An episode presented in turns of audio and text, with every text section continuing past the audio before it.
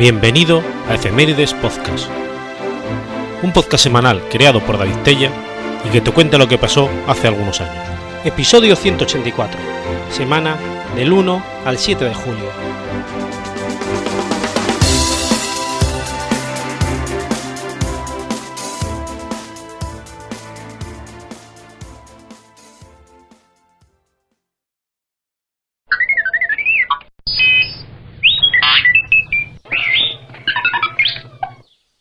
1 de julio de 1723. Nace Pedro Rodríguez de Campomanes. Pedro Rodríguez de Campomanes y Pérez, primer conde de Campomanes, fue un político, jurisconsulto y economista español. Fue nombrado ministro de Hacienda en 1760 en el primer gobierno reformista del reinado de Carlos III, dirigido por el primer ministro conde de Florida Blanca y despojado de sus cargos ante el temor que despertó en el rey Carlos IV la Revolución Francesa de 1789.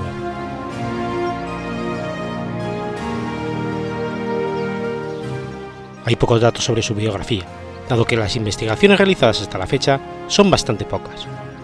Aunque una rama de su ascendencia era de hidalgos arruinados, nunca se le tuvo como noble y padeció al principio de su biografía grandes miserias materiales. Al fallecer su padre, la madre confió su manutención y formación a un tío canónigo de la Colegiata de Santillana del Mar, y allí se formó demostrando una inteligencia precoz en el estudio de las lenguas clásicas. Luego, inició la carrera de leyes en Oviedo, que continuó y concluyó en Sevilla, y se trasladó a Madrid para abrir un bufete de abogado. Ávido de saber, especialmente en materias históricas, económicas y filológicas, se dedicó intensamente a estudiar lenguas antiguas y modernas, y además árabe. Frecuentaba la tertulia conventual del ilustre polígrafo benedictino padre Fray Martín Sarmiento, quien le inculcó un amor sin límites a los patrimonios ideales de regeneración de su hermano de orden, Benito Jerónimo Feijó, de quien luego sería su más entusiasta apologista, biógrafo y editor. Al advenir el trono de Carlos III, se fijó en él y fue nombrado miembro de los consejos de Hacienda de Castilla, y volcó su vida por entero a la política, como pueden acreditar los numerosos cargos oficiales que desempeñó y los muchos asuntos para los que fue requerido. Se consagró a las reformas en tres sectores, jurídico, económico y político, bajo el signo de la Ilustración. En el ambiente político se le ha clasificado como defensor del despotismo ilustrado. En el económico se opuso al monopolio gremial y de la mesta, últimos restos del anticuado sistema económico estamental Asimismo, promovió el comercio y la industria y favoreció la expulsión de los jesuitas y la desamortización de sus bienes.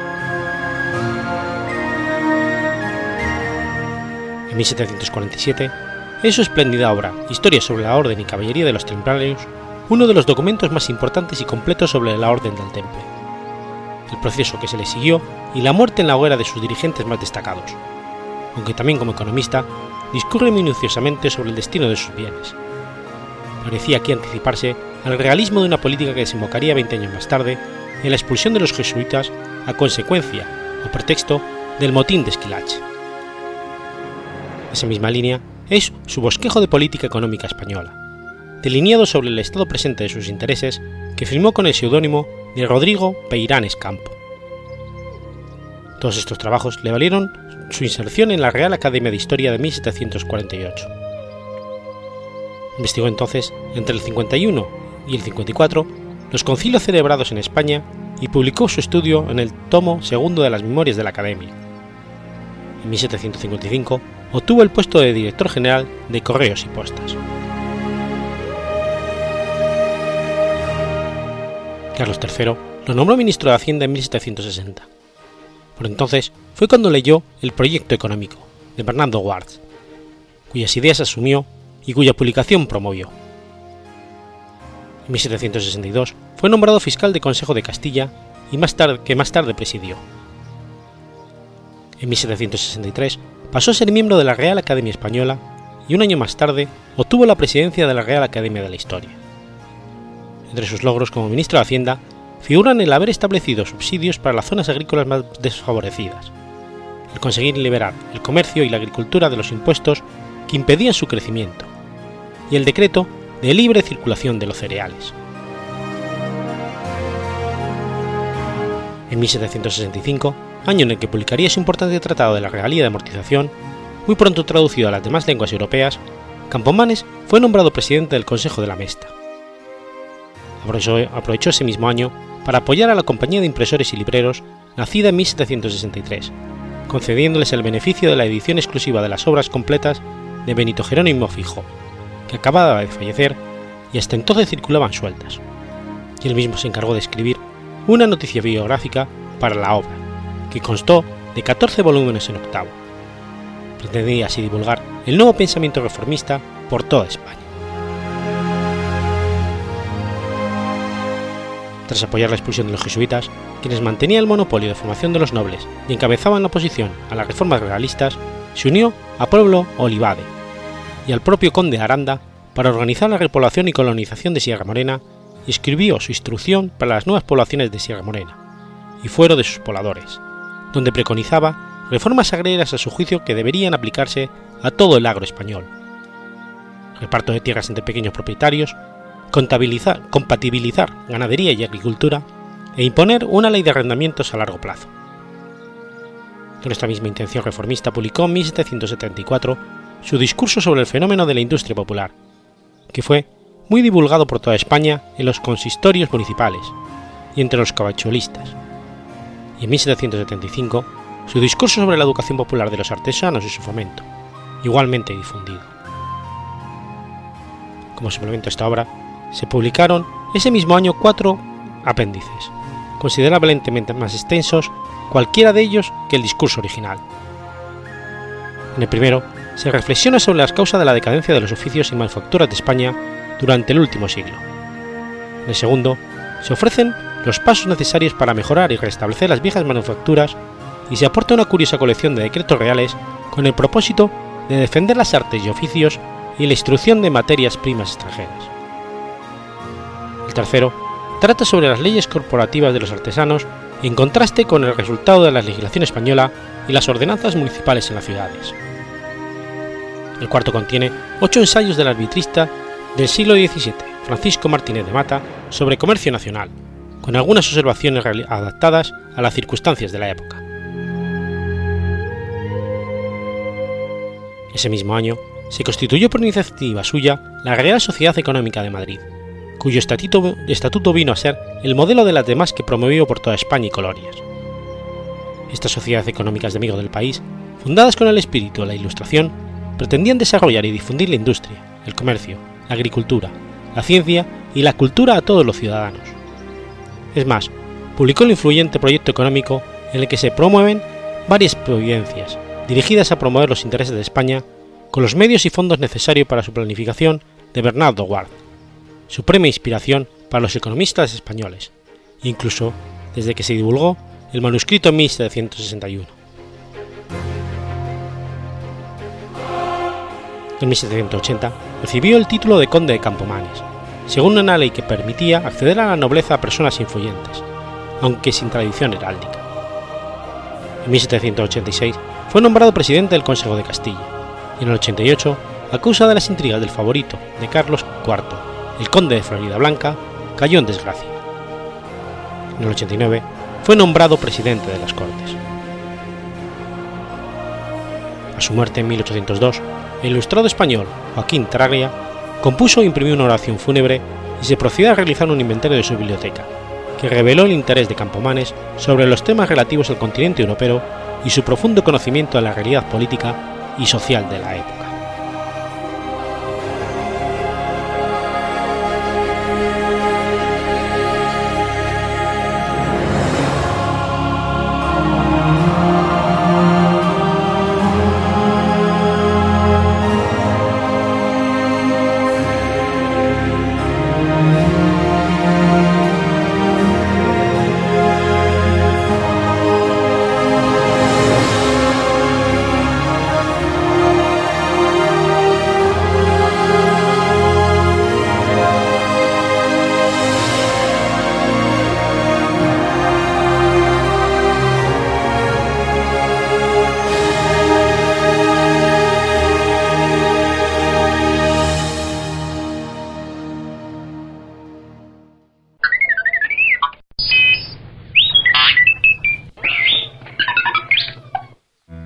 2 de julio de 1600. Sucede la batalla de Newport. La batalla de Newport, o primera batalla de las dunas, entre las fuerzas de las Provincias Unidas de los Países Bajos, bajo el mando de Mauricio de Nassau, y el ejército español al mando del archiduque Alberto de Austria, tuvo lugar el 2 de julio de 1600 cerca de la ciudad belga de Newport. Es la primera batalla importante ganada por los holandeses en campo abierto, tras las profundas reformas en las que Mauricio sometió a su ejército. A pesar de la oposición de Mauricio, los estados generales le ordenaron desembarcar al ejército en territorio controlado por los españoles para destruir la ciudad de Dunkerque, principal base de los corsarios dunkerquenses al servicio de la corona española. El 22 de junio, las tropas de Mauricio tomaron tierra y al enterarse el archiduque Alberto sale de Bruselas al encuentro del ejército protestante con tres tercios, una unidad española motivada en Diest a la que el archiduque solicita ayuda, y varias unidades balonas, italianas y alemanas. El ejército español interceptó a las fuerzas de Mauricio obligándolas a presentar batalla. El flanco norte estaba compuesto por parte de las Provincias Unidas por cuatro cañones, 650 mosquetes ingleses, y por España por seis cañones, 600 jinetes, 1.400 infantes, entre los que se incluyen a los amotinados. El flanco sur lo componían por parte de las Provincias Unidas 1.200 jinetes y por España 1.000 jinetes. En el centro, por las Provincias Unidas, había 9.300 infantes y por España 7.300, en los que se incluye a los tercios españoles. Tras marchar más de 45 kilómetros en un día y una noche, la vanguardia del ejército español, formada por los amotinados, se topa con 2.000 infantes del ejército holandés y unos escuadrones de caballerías enviados en su encuentro, a los que aplasta. Sin detenerse, alcanza las posiciones de Mauricio en la playa, apostado sobre unas dunas en las que se dispone su ejército. El archiduque Alberto decide atacar, a pesar de que parte de la infantería todavía está en camino. El cansancio de la marcha y el detener del sol y el viento en contra que les echaba la arena en los ojos. Españoles lanzan tres asaltos contra la línea de las dunas, que solo en el último intento tiene éxito, apoderándose de una de las dunas y haciendo vacilar a todo el ejército protestante. La caballería holandesa carga contra la caballería española, dispersándola, pero viéndose detenida por la infantería española. Tras reagruparse, la infantería hace otro ataque contra la siguiente duna y está a punto de tomarla, pero Mauricio lanza nuevamente los tres últimos regimientos de caballería que permanecían en reserva contra la caballería española, que vuelve a arrollar a la, española y se lanzan contra la infantería. La infantería se hunde, agotada tras la marcha. Los cuatro saltos realizados en la arena de la playa y ante el contraataque simultáneo de la infantería holandesa y la caballería. El archiduque Alberto intenta evitar la derrota, pero él mismo es herido en la cabeza por un enemigo.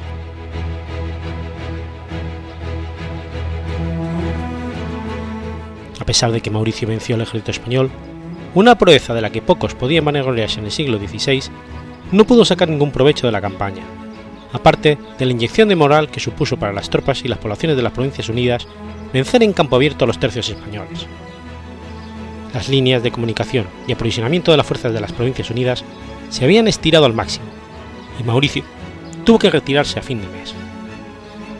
Los flamencos, a los que Mauricio esperaba incitar a la rebelión contra la corona española, permanecieron leales a esta. El puerto de Dunkerque, que era el principal objetivo, siguió en manos españolas. Los corsarios, con base en este puerto, continuaron atacando las naves comerciales y pesqueras holandesas hasta el declive de la Marina española en el Mar del Norte.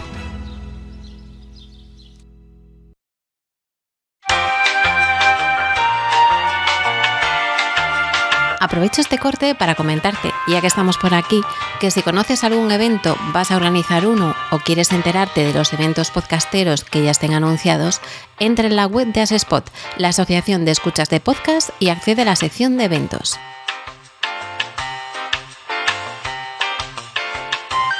Si conoces alguno que se va a celebrar y no está allí, tienes una opción para enviar la información para incluirlo.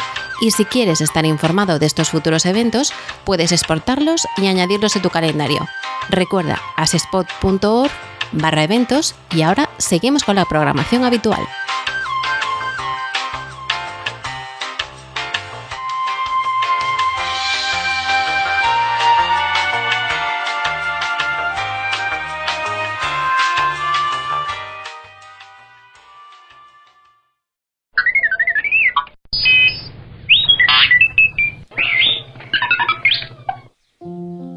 3 de julio de 1423.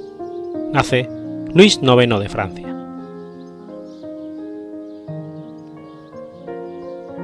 Luis IX de Francia, apodado el Prudente y monarca absolutista, fue rey de Francia entre 1461 y 1483. Toda su acción política se encaminó a la afirmación de la autoridad del monarca frente a los derechos de la nobleza y el clero derivados de privilegios feudales al tomar parte activa de la construcción de una monarquía autoritaria, centralista y absoluta, se granjeó la enemistad de parte de la nobleza tradicional.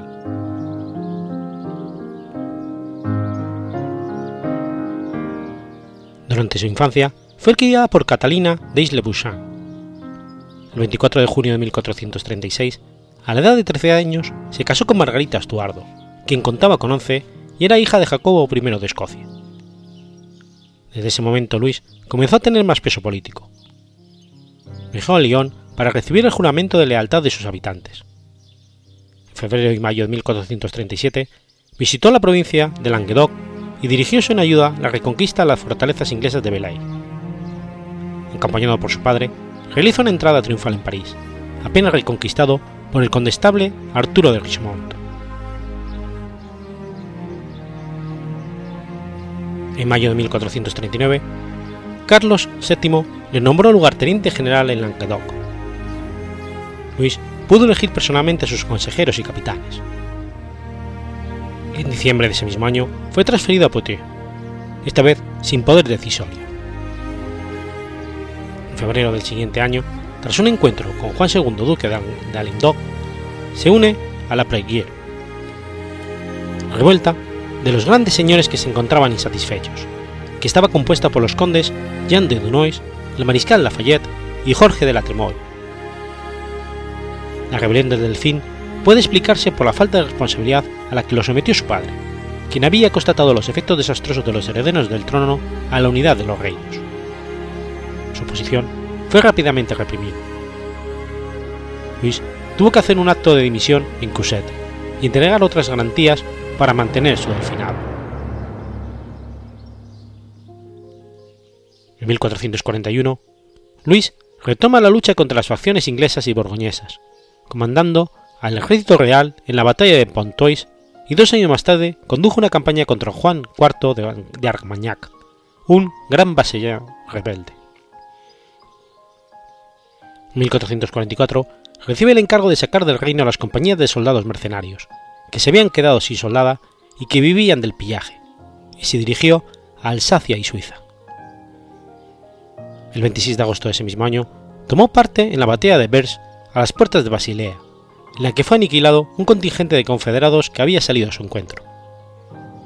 El Delfín negoció el tratado de Enseismen, que llevó a la paz el 27 de septiembre de ese mismo año. Por esto, fue recompensado con el nombramiento de protector del condado Benasain. Mientras tanto, desde 1437 recibía una pensión real de 21.000 libras, que va a añadir las subvenciones concedidas por los estados a los que cobraba por el uso de la carretera. Sin embargo, se quedó insatisfecho por esta situación. Se sentía frustrado ya que se había retirado la perguit del definado. En el 46, después de haber conspirado contra Agnès Sorel y Pierre de Berset, fue expulsado de la corte y se refugió en sus dominios. Furioso, Carlos VII levantó un ejército para marchar contra el Delfinado y Saboya. Luis, sin embargo, logró negociar una tregua con su padre, lo que no le impidió orquestar una campaña de calumnias en contra del rey, acusándolo de disoluto. Como medida de precaución, envió varias embajadas a su padre para justificarse. Carlos VII no se dejó embaucar y envió a Antoine de Chevenés a la cabeza de un ejército para quitarle el delfinado. El 30 de agosto de 1446, Luis huye al Franco Condado y después a Lovaina, en la región de Borgoña. Fue bien recibido, y en octubre Felipe III de Borgoña le rinde homenaje. Ese mismo año muere su esposa Margarita. Luis, impaciente por tener un heredero, se casó el 2 de febrero de 1451 con Carlota de Saboya, hija de Luis de Saboya, quien tenía por entonces 8 años. La princesa trajo consigo una enorme dote de 200.000 escudos, de los cuales 12.000 eran en efectivo. Sin embargo, Luis se vio en dificultades para cobrar la suma completa. Junto con la firma del matrimonio, Luis y el duque de Saboya hicieron un pacto de alianza exclusiva, al mismo tiempo que el delfín aprovechó el apoyo del Papa para inmiscuirse en las elecciones episcopales. Esto, sumado a las dificultades que ella atravesaba con su padre, llevó a que su relación con el rey fuera ambigua y llena de intrigas. Desde 1456 a 1461, Luis vivió en la corte de Felipe III de Borgoña, donde se lo conocía como Lagaña, por su capacidad de tejer conspiraciones en contra de sus enemigos. El 22 de julio, Carlos VII murió en Meur-sur-Ubier. Fue coronado en Reims el 3 de septiembre y hace su entrada en París el 30 de agosto. Una vez convertido en rey, su principal adversario fue Carlos el Temerario, quien era sucesor de, Felipe III de Borgoña. Su primera acción como rey fue la de encargarse del problema de la sucesión de Aragón. El conflicto estalló en 1458 tras la muerte de Alfonso V. El trono era disputado por el hermano del difunto Juan II de Aragón y su propio hijo Carlos de Viana. Este último fue encontrado muerto en septiembre de 1461, lo que hace estallar una guerra civil entre Juan II y las ciudades, en particular Barcelona. Luis IX trató de liarse con los condados de Cataluña, pero Juan II le ofrece los territorios catalanes de Rosellón y Cerdeña a cambio de su apoyo. El 15 de julio de 1459 nace su primer hijo Joaquín, quien falleció al poco tiempo. Su segunda hija Ana nació en 1461, la que se casaría con Pedro II de Borbón. Su tercera hija Juana nació en 1464 y al poco tiempo fue evidente que la pequeña era deforme. Por esto decidió casarla rápidamente con su primo lejano Luis de Orleans, futuro Luis XII en Francia, como estrategia para impedir que este primo, era en competencia para el trono, tuviera descendientes que se convirtieran en amenaza.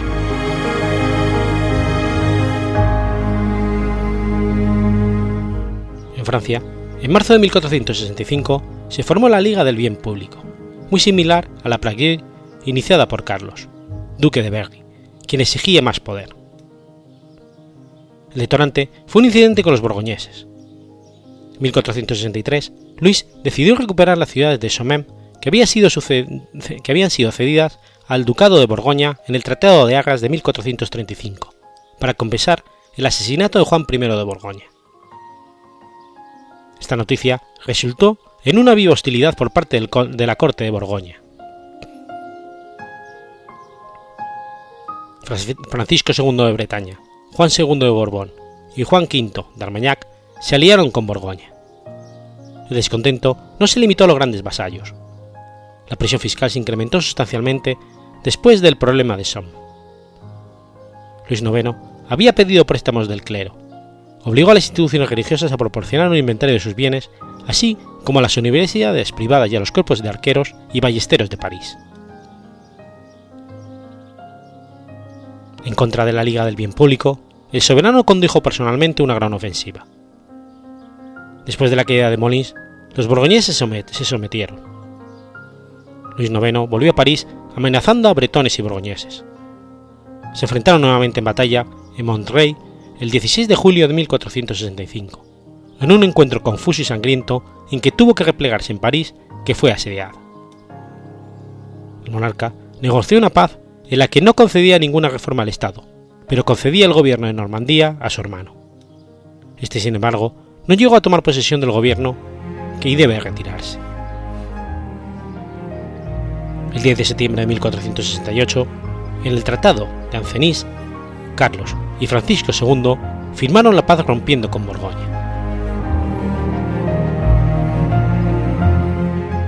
Carlos el Temerario propuso por su cuenta al soberano francés una negociación e invitó a Luis a su castillo de Peronne.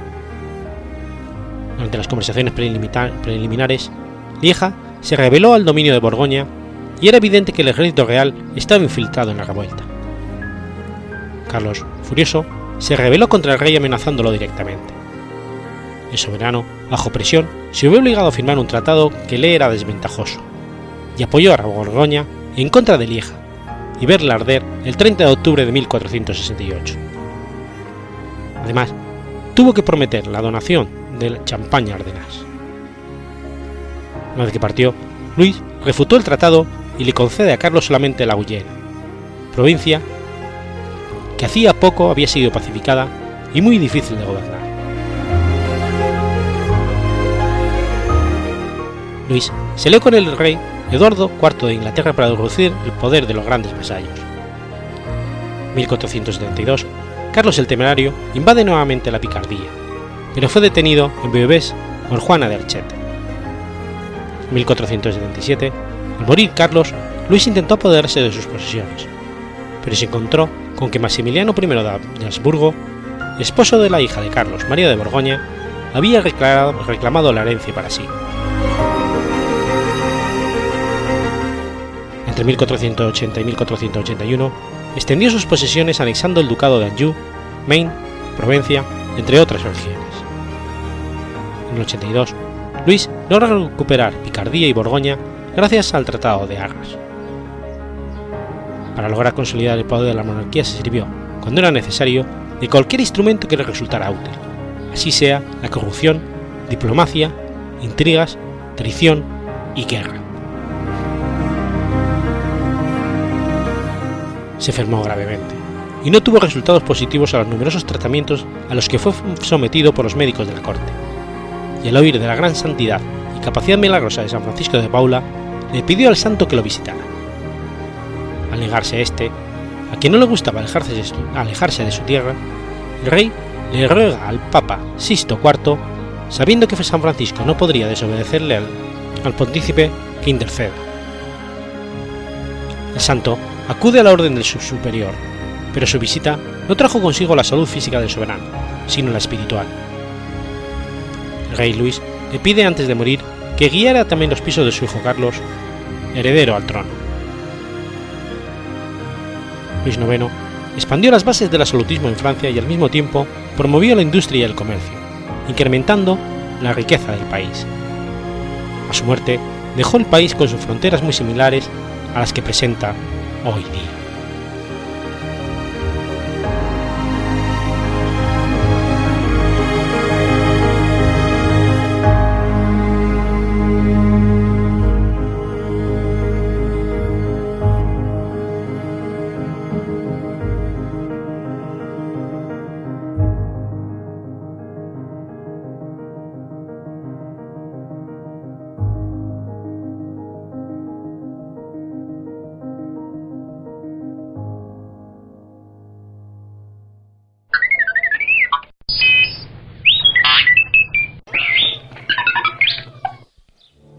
4 de julio del 943. Muere Wang Geong. Wang Geong, también conocido como Taejo de Goryeo, fue el fundador de la dinastía Goryeo, que gobernó Corea desde el siglo X hasta el siglo XIV. Taejo gobernó desde el año 918 al 943, consiguiendo la reunificación de los tres reinos posteriores en, el 936. Taejo comenzó su carrera en los turbulentos periodos de los tres reinos. En los últimos años de Silla, muchos líderes locales y bandidos se rebelaron contra el gobierno de la reina Yiseong de Silla, que no tenía un liderazgo lo suficientemente fuerte para mejorar las condiciones de vida de la gente. Entre los rebeldes Kunye de la región noroccidental y Weon-ou del sureste ganaron más poder. derrotaron y absorbieron a muchos de los otros grupos rebeldes mientras sus tropas marchaban contra funcionarios y bandidos locales de Silla. En el 895, Kunye llevó a sus fuerzas a la parte más noroccidental de Silla, donde se localizaba Songdo. El padre Taejo, Wang Yun, junto con muchos clanes locales, se rindieron rápidamente a Gunye. Wang Geon y su padre se pusieron al servicio de este, el futuro líder de Taebong, y así comenzó su carrera política, subordinado al mando de Gun Ye.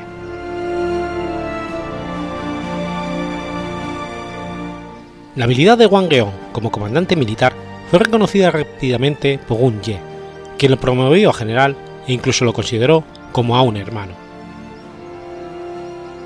En el 900, él llevó a cabo una campaña acertada contra los clanes locales y posteriormente ejercitó de Bagye en el área de Chinyu, ganando más fama y reconocimiento del rey. En el 903 dirigió una famosa campaña naval contra la costa suroeste de Wangye, mientras que Weiyong Wong estaba en guerra contra Silla. Él dirigió varias, campañas militares más y también ayudó a la gente conquistada que vivía en el yugo de la pobreza durante el dominio de Silla. El público lo favoreció debido a su liderazgo y generosidad. En el 913 fue nombrado primer ministro de la recién renombrada nación de Taebong. Su rey, Gun Ye, cuyo liderazgo ayudó a fundar el reino, pero que comenzó a referirse a sí mismo como el Buda, comenzó a perseguir a personas que expresaban su oposición contra sus argumentos religiosos. Ejecutó a muchos monjes y más tarde a su propia esposa junto a sus dos hijos. El público comenzó a apartarse de él debido a sus constantes rituales y su gobierno autoritario. En el 918, los cuatro generales de Taebong se reunieron secretamente y acordaron en derrocar al gobierno de Ye y coronar a Wang Geon como su nuevo rey. Wang Geon en un principio a la idea, pero más tarde acordó su plan. El mismo año, Ye fue derrocado y asesinado cerca de la capital, Cherwon. Los generales instalaron a Wang Geon como el nuevo rey de este estado de corta duración. Renombró el reino de Taebong a Goryeo, comenzando así una dinastía, una dinastía que duraría siglos. Al año siguiente trasladó la capital a su ciudad natal, Gaejeong. Promovió el budismo como religión nacional de Goryeo y pidió la reconquista de las campañas norteñas de Corea y Manchuria, que fueron controladas por Bailé, como sucesor de Goguryeo. El gobierno de Bailé sobre las vastas regiones de Manchuria y partes de Siberia fueron derrocados por la invasión Kitán en el 926, y la mayor parte de su gente llegó a Goireo como refugiados encabezados por el último príncipe heredero de Bailé, Dae Wangyeong. Daejo los aceptó como sus ciudadanos, puesto que Balai y Goryeo tenían una ascendencia común, y capturó la antigua, entonces abandonada capital de Goguryeo, Pyongyang.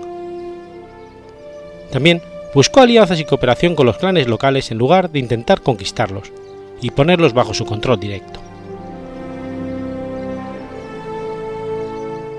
En el 927, Weiyong Wong de Weiye llevó a sus fuerzas a la capital de Silla, Weiyong capturando y ejecutando a su rey, Wei Yongwei de Silla. Luego nombró al rey de Wanchun como su monarca títere, antes de dirigir su ejército hacia Goireo. Al oír la noticia, Taejo plantó un ataque con 5.000 caballeros para atacar a las tropas de Yeon en el camino de regreso a su base en Wonsan, cerca de Daegu. Se encontró con las fuerzas de Won y sufrió una derrota desastrosa, perdiendo la mayor parte de su ejército, incluyendo a sus generales Qin Nan y Xin Sung-yeon, el mismo que lo coronó como su rey. Sin embargo, Goryeo se recuperó rápidamente de la derrota y defendió con éxito el ataque de Huiyae en el frente. En el 935, el último rey de Silla, el rey Sung, sintió que no había manera de revivir su reino y cedió su reino a Taejo. Él lo aceptó gustosamente su rendición y le dio el título de príncipe. Además, aceptó a su hija como una de sus esposas. Esto le causó mucho disgusto a Jeon Wong. El padre de este, que tenía su propia reclamación a la región de Senju, también desertó y se entregó a Goireo y fue recibido como el padre de un rey. Ese mismo año, el hijo mayor de Jeon Won, Jeon Simyeon, dirigió una conjura con sus hermanos Yang Geon y Yong Geon contra su padre, que favoreció a su medio hermano Geugan como sucedor al trono. Jeon Won fue enviado al exilio y encarcelado en Geumsamsa, pero escapó a Goireo y fue tratado como el padre de Taejo, que murió justo antes de su rendición. En el 936, Juan dirigió su última campaña final contra Sigeon de Benye, quien presentó batalla frente a muchas desventajas y conflictos internos, y al final se rindió a Taejo. Juan finalmente ocupó Yumyae formalmente y unificó a la nación por segunda vez desde la silla unificada. Gobernó hasta el 943 y murió a causa de una enfermedad. Taejo trató de poner a sus antiguos enemigos dentro de la coalición gobernante. Dio títulos y tierras a gobernantes y nobles de los diversos países que había derrotado. Así, buscó asegurar la estabilidad y la unidad de su reino que había carecido en los últimos años de silla.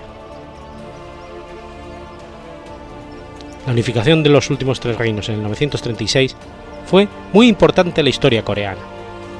La unificación del 668 por Silla solamente fue involucrada a la mitad de los pueblos de la península coreana y de sus alrededores, ya que la parte norte estaba gobernada por Balai y se afirmó como una reencarnación de Goryeo. Sin embargo, la unificación de Wanggeon en el 36 fue una unificación más consolidada. El pueblo de la península coreana se mantuvo posteriormente bajo un Estado único y unificado hasta el 1948, cuando Corea fue dividida en el norte y sur por las fuerzas de la ocupación rusas y estadounidenses.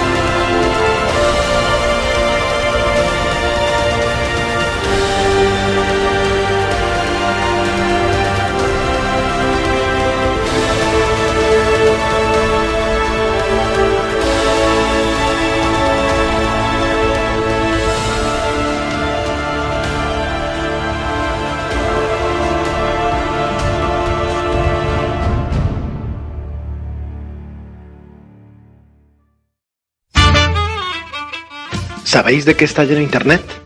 No, de eso no, guarros. Internet está lleno de podcasts. Pero como las trufas en el bosque, a los podcasts hay que encontrarlos y a veces no es nada fácil. Para lo primero, contamos con cerdos con muy buen olfato. Para lo segundo, contamos con Agustín, Verdugo 789, que tiene muy buen oído y luego nos lo cuenta todo en su podcast sobre podcast. No soy un troll.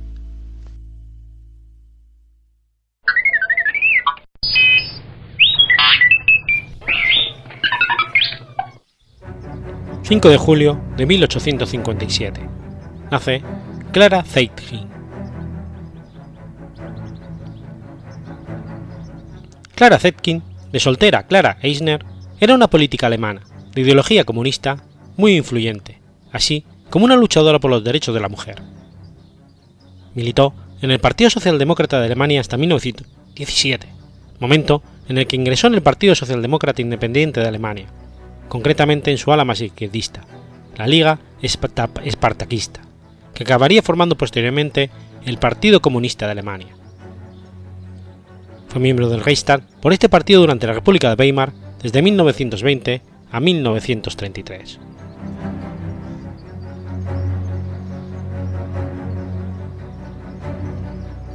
Clara Zetkin se radicó en la ciudad de Leipzig para cursar estudios de profesorado. Allí entró en contacto con los emigrados rusos, entre ellos su esposo Osip Zetkin. En 1874, tras finalizar sus estudios, Zetkin entró en contacto con el movimiento obrero y femenino en Alemania, uniéndose al Partido Socialista de los Trabajadores, SAP, en 1878. Este partido había sido fundado en el 75 por la unión de dos partidos anteriores, la Asociación General de Trabajadores Alemanes y el Partido Socialdemócrata de los Trabajadores. En 1890 cambió su nombre al actual Partido Socialdemócrata Alemán, SPD.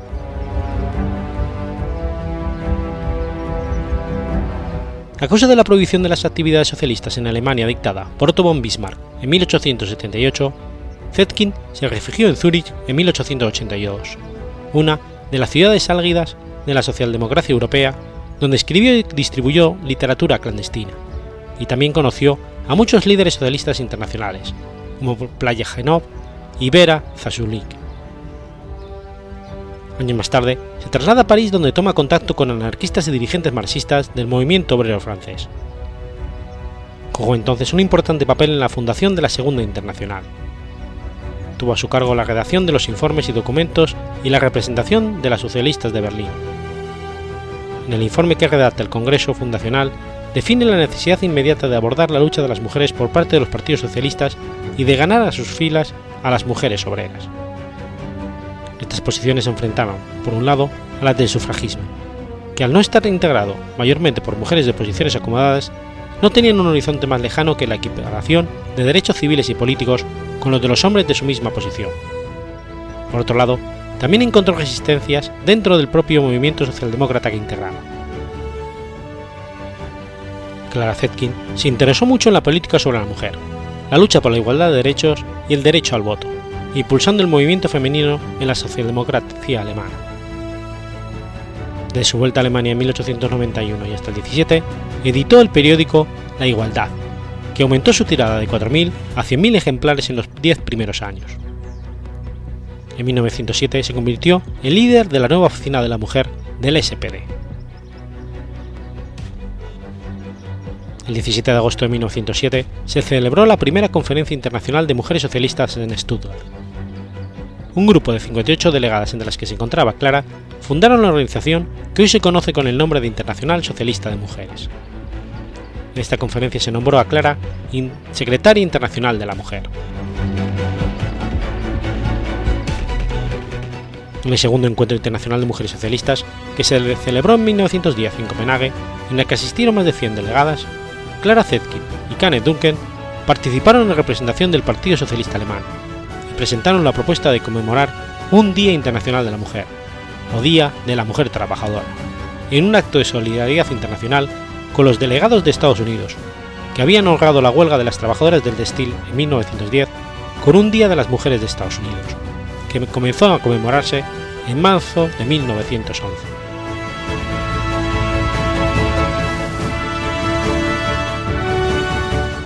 Durante la Primera Guerra Mundial, Clara, Karl Liebknecht y Rosa Luxemburgo, junto con otros influyentes miembros del SPD, rechazaron la política pacifista del partido del gobierno, la cual suprimía las huelgas obreras durante el conflicto armado.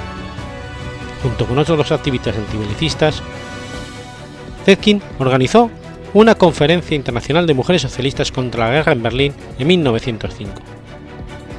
A consecuencia de sus opiniones fue arrestada varias veces durante la guerra.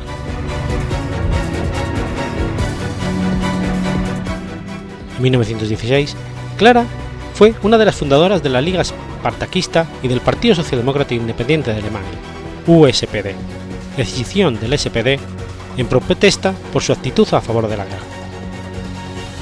En enero de 1919, tras la Revolución de noviembre del año anterior, se fundó el Partido Comunista de Alemania, KPD, partido al que se unió Zetkin, siendo elegida representante en el Reichstag entre 1920 y el 33. De este periodo data su entrevista con Lenin. Hasta 1924, Zetkin fue miembro de la oficina central del KPD y entre el 27 y el 29 miembro de su comité central. También fue miembro del Comité Ejecutivo de la Internacional Comunista, la Comintern, desde el 21 hasta el 33.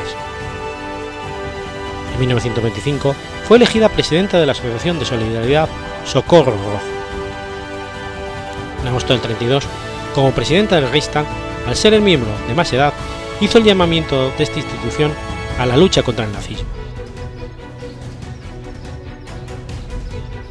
Cuando Adolf Hitler y su NSDAP tomaron el poder, el Partido Comunista fue ilegalizado y el Reichstag incendiado en 1933.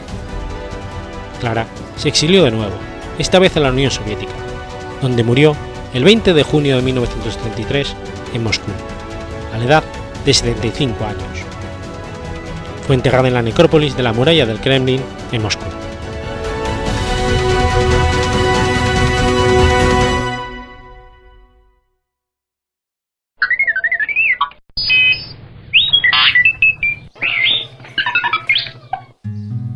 6 de julio del 699. Muere Sexburga de Eli. Sesburga, también conocida como Santa Sesburga de Eli, era la reina consorte del rey Earconberto de Kent. También fue una abadesa y una santa de la Iglesia Católica. El padre de Sesburga fue Anna, rey de Anglia del Este, hijo de Eni, quien gobernó el reino de Staglia desde el año 640 y fue asesinado junto con su hijo Jurmín durante la batalla de Vulcán en el año 653. Sus hermanas fueron Etelburga y Saedrin, ambas abadesas de Faremoster Abbey en Brie. De hecho, Etelreda tenía otra hermana llamada Witburga. Esta se casó por primera vez con Tomberto, el cual era miembro del Consejo del Este de Inglaterra en Fems, y después siguió a Egfrido de Northumbria. Witburga finalmente murió en el 743. Sesburga se casó con Arcolberto de Kent y tuvo como hijos a los reyes Egberto I de Kent y Older de Kent, y a dos hijas, Hermelinda y Eorcendgota. Sesburga al morir fue enterrada en Eli, junto con sus hermanas Eltelda, Wisburg y su hija Hermelinda. La familia de Sesburga se unió con la familia real de Magonsaet mediante su matrimonio con Acoberto, el cual fue rey de Kent del 640 al 64. Acoberto era el tío abuelo de Milburga y su hermana, Meregua, de Magonste. Sus hijos, Egbert y Older, se convirtieron en un momento dado en reyes de Kent. Su hija, Ercengota, se convirtió en monja en Faremostes y después fue canonizada. Sesburga y Acoperto tuvieron una segunda hija llamada Hermelinda, quien se casó con Gulfer de Mercia. Después de la muerte de su esposo, se hizo monja para más tarde ser canonizada. De acuerdo con Bárbara York, sus matrimonios con reyes fueron de suma importancia, no solo para la unión de las familias, sino para todas las cuestiones relacionadas con las mujeres en los monasterios durante el periodo anglosajón, ya que se convirtió en un ejemplo para todas las reinas y mujeres de clase alta. Jaconberto murió el 14 de julio del 64 debido al surgimiento de una plaga ese año. Tras la muerte de su esposo, Sesburga se quedó en Kent para educar a sus hijos. Su presencia en el reino provocó una gran influencia en cuestiones políticas y religiosas gobernó como regente mientras su hijo mayor tenía la edad para ser coronado como rey, y fue la fundadora de la primera abadía para mujeres en Milton. Tiempo después, Sesburga se hizo monja y fundó la abadía de Minster on See. De acuerdo con el libro de Eli, a Sesburga le fue otorgado el velo de la santidad por Teodoro, el, arzobispo de Canterbury. Según la geografía, Sesburga se refugió en el monasterio como monja después de haber tenido un puesto secular que no pudo tolerar.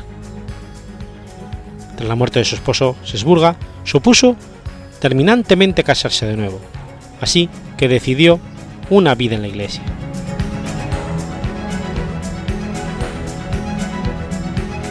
En el año 695, para demostrar el valor del culto religioso, Sesburg decide trasladar el cuerpo de su hermana, Eteldrid, de una fosa común a un sarcófago en Eli, después de 16 años de su muerte.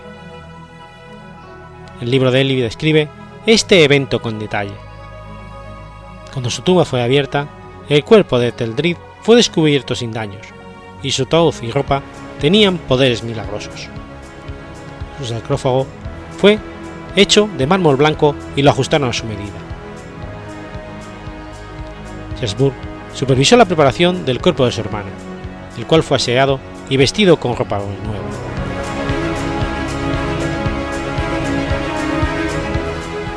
Shersburg falleció el 6 de julio del año 699.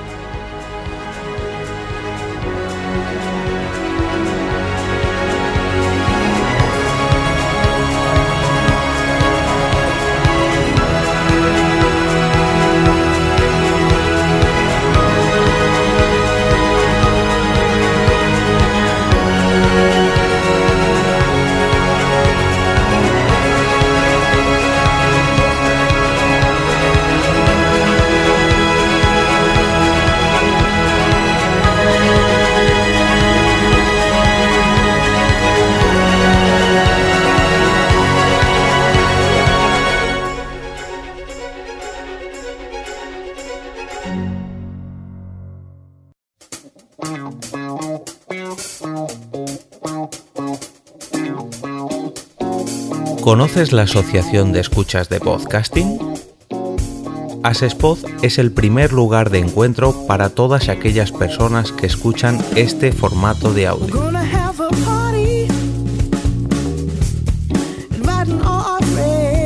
Compartimos, comentamos y escuchamos una gran cantidad de podcasts, pero seguro que no los conocemos todos. Nos falta este que estás escuchando ahora mismo.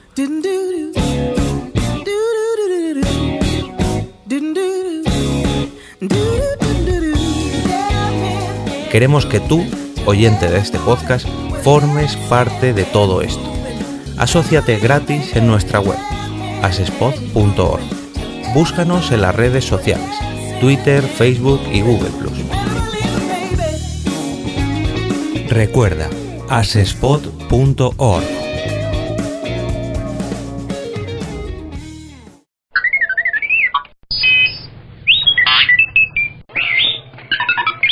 Nuestra consigna por San Fermín. ¡Ja, ja, ja! 7 de julio.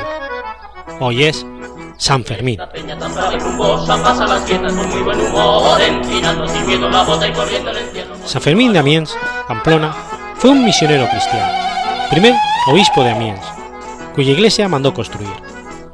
Es considerado patrón de Amiens, de Saca y copatrón de Navarra junto con San Francisco Javier. Es venerado el 7 de julio, cuyo culto se celebra a nivel local con el comienzo de las fiestas de San Fermín, en Pamplona, España.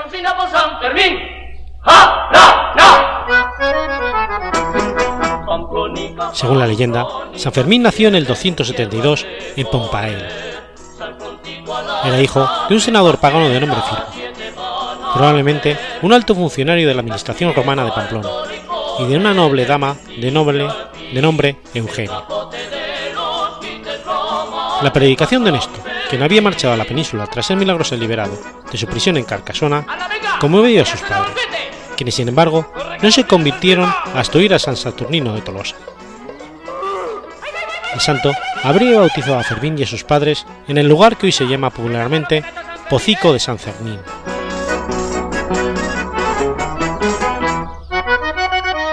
Bajo la tutela de Honesto, el joven Fermín aprendió la religión y el arte de la evangelización.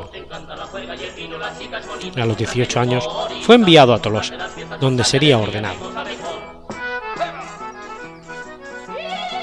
Tras predicar en Navarra, marchó a la Galia y se asentó en Amiens. Crónica de 15 a 90 si quieres pasar Después de organizar la iglesia local, fue nombrado obispo a los 24 años. La oposición oficial a la doctrina cristiana le granjeó la cárcel, donde tras negarse a cesar su prédica, fue degollado el 25 de septiembre del 303.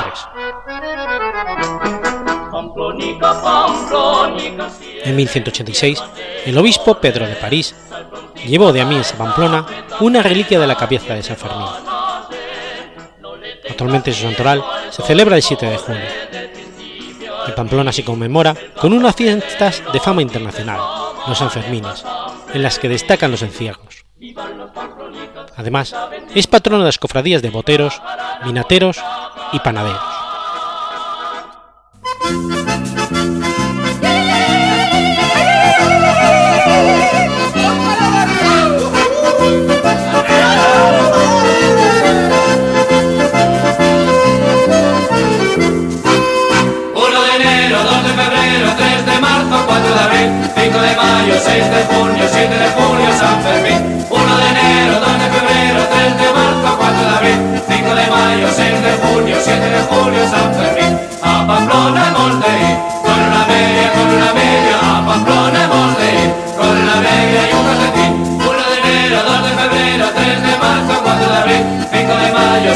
Junio, 7 de julio, San Fermín. 1 de enero, 2 de febrero, 3 de marzo, 4 de abril. 5 de mayo, 6 de junio, 7 de julio, Fermín. A Pamplona con una media, con una media. A Pamplona con una media.